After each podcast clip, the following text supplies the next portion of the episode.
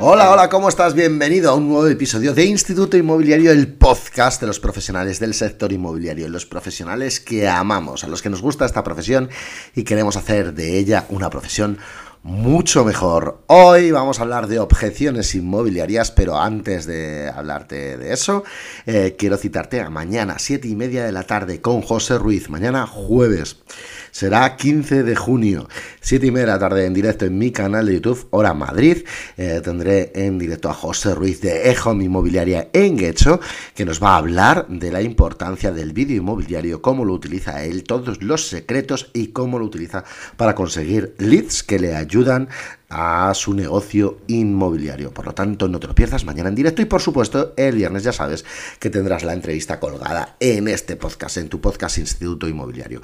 Hoy, como te decía, vamos a hablar de objeciones inmobiliarias y una muy típica es que no quiero inmobiliarias. Pues vamos a ver por qué el cliente no quiere inmobiliarias, vamos a analizarlo y vamos a ver cómo podemos salvar esa objeción que nos da el cliente vendedor a la hora de poder ofrecerle nuestros servicios.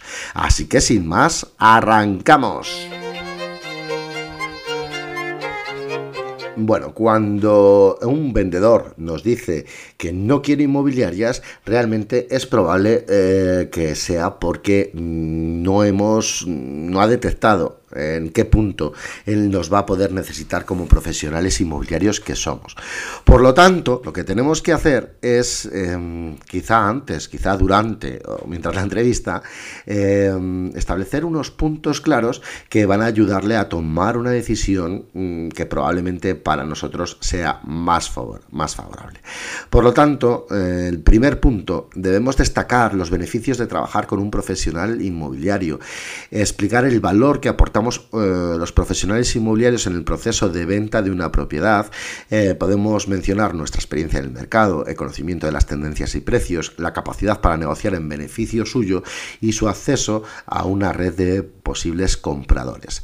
También le debemos explicar la complejidad del mercado inmobiliario, porque es un mercado complejo y lleno de desafíos. Un profesional inmobiliario, como sabemos, ayudamos a los clientes a navegar por este proceso, desde la valoración y comercialización de la propiedad hasta la negociación y el cierre de la transacción.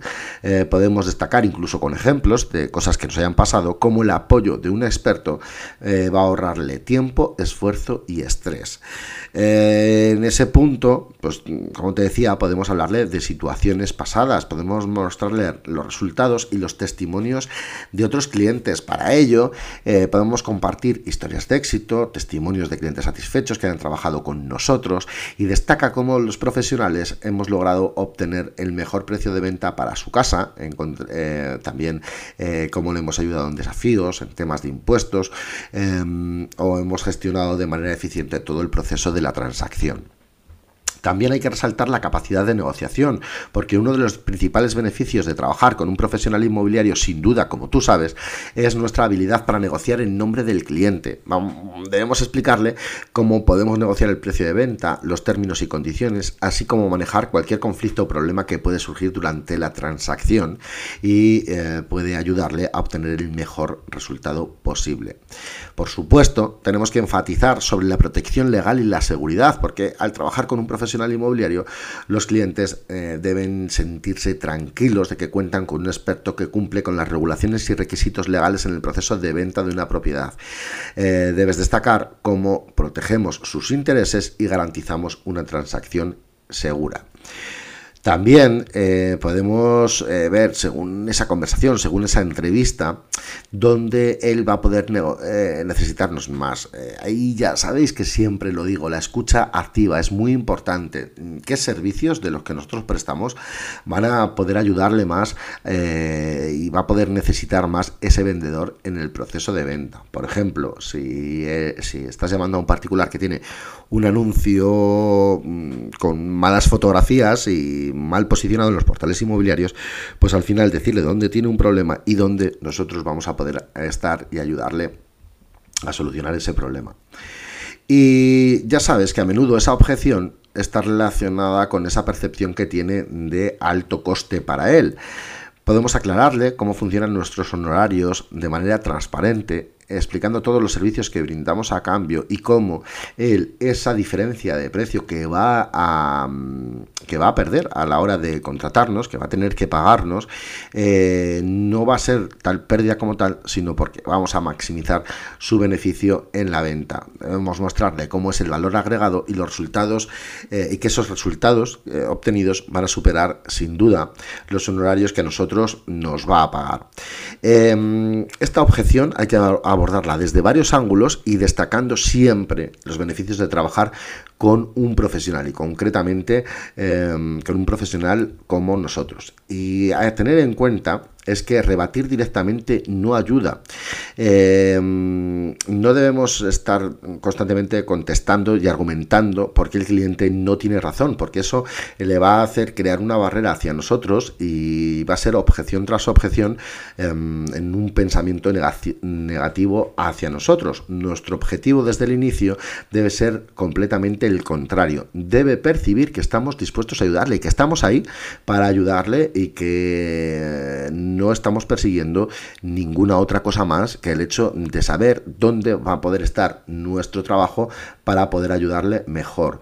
Em, van a aparecer barreras previas a la contratación de nuestro servicio y hay que eh, prestar especial atención a la fase de preguntas. Y lo más importante, y yo siempre recomiendo, es que en una entrevista de captación nos debemos poner en los zapatos del cliente. Podemos llegar, eh, debemos llegar a entender lo que él piensa, por qué lo piensa y ahí es donde nosotros, eh, a través de esa escucha activa y conseguir entender su momento, el momento en el que él está y por qué piensa de una determinada manera, debemos eh, estar eh, pues ahí sacando esas soluciones que él está esperando de nosotros. Y si no tenemos argumentos para rebatir, lo más fácil es preguntar, siempre preguntas abiertas en las que él nos diga los problemas que tienen, trabajar con nosotros, que puede ser precisamente el tema del precio, como decíamos antes,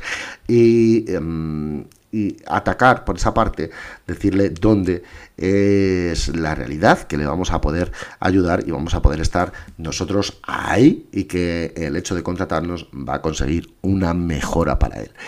Eh, muy sencillo, al final no hay nada mejor como escuchar a la otra persona, no hay nada mejor como preguntar y no hay nada mejor que, mm, que, el ponerte en su piel y conseguir entenderle para que las respuestas que tú le puedas dar en ese momento sean las que a él le viene bien quiera escuchar y al final eh, donde sepa que estamos sobre todo para ayudarle.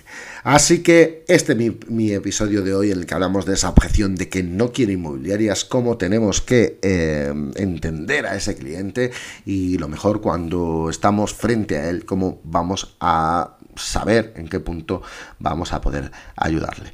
Eh, ya lo sabes, te recuerdo que mañana a 7 y media en directo en mi canal de YouTube con José Ruiz de Home Engage, en, vamos a hablar del vídeo inmobiliario. Ya sabes que me puedes seguir en todos los lugares, Manuarias Realtor. Como siempre te pido que le des amor a este podcast Instituto Inmobiliario allá donde lo estés escuchando porque me ayuda a seguir creciendo. Ya estamos entre los 100 podcasts más escuchados de negocios en España, lo que para mí es un auténtico placer y un auténtico orgullo. Este podcast sabes que lo hago de forma desinteresada con la única intención de mejorar la percepción de nuestro sector, del sector inmobiliario y mejorar a los profesionales inmobiliarios para que entre todos hagamos de este sector un sector mucho mejor. Mañana volvemos como cada jueves, hablamos de redes sociales recomendadas en el sector inmobiliario, así que no te lo pierdas. Chao, chao, hasta mañana.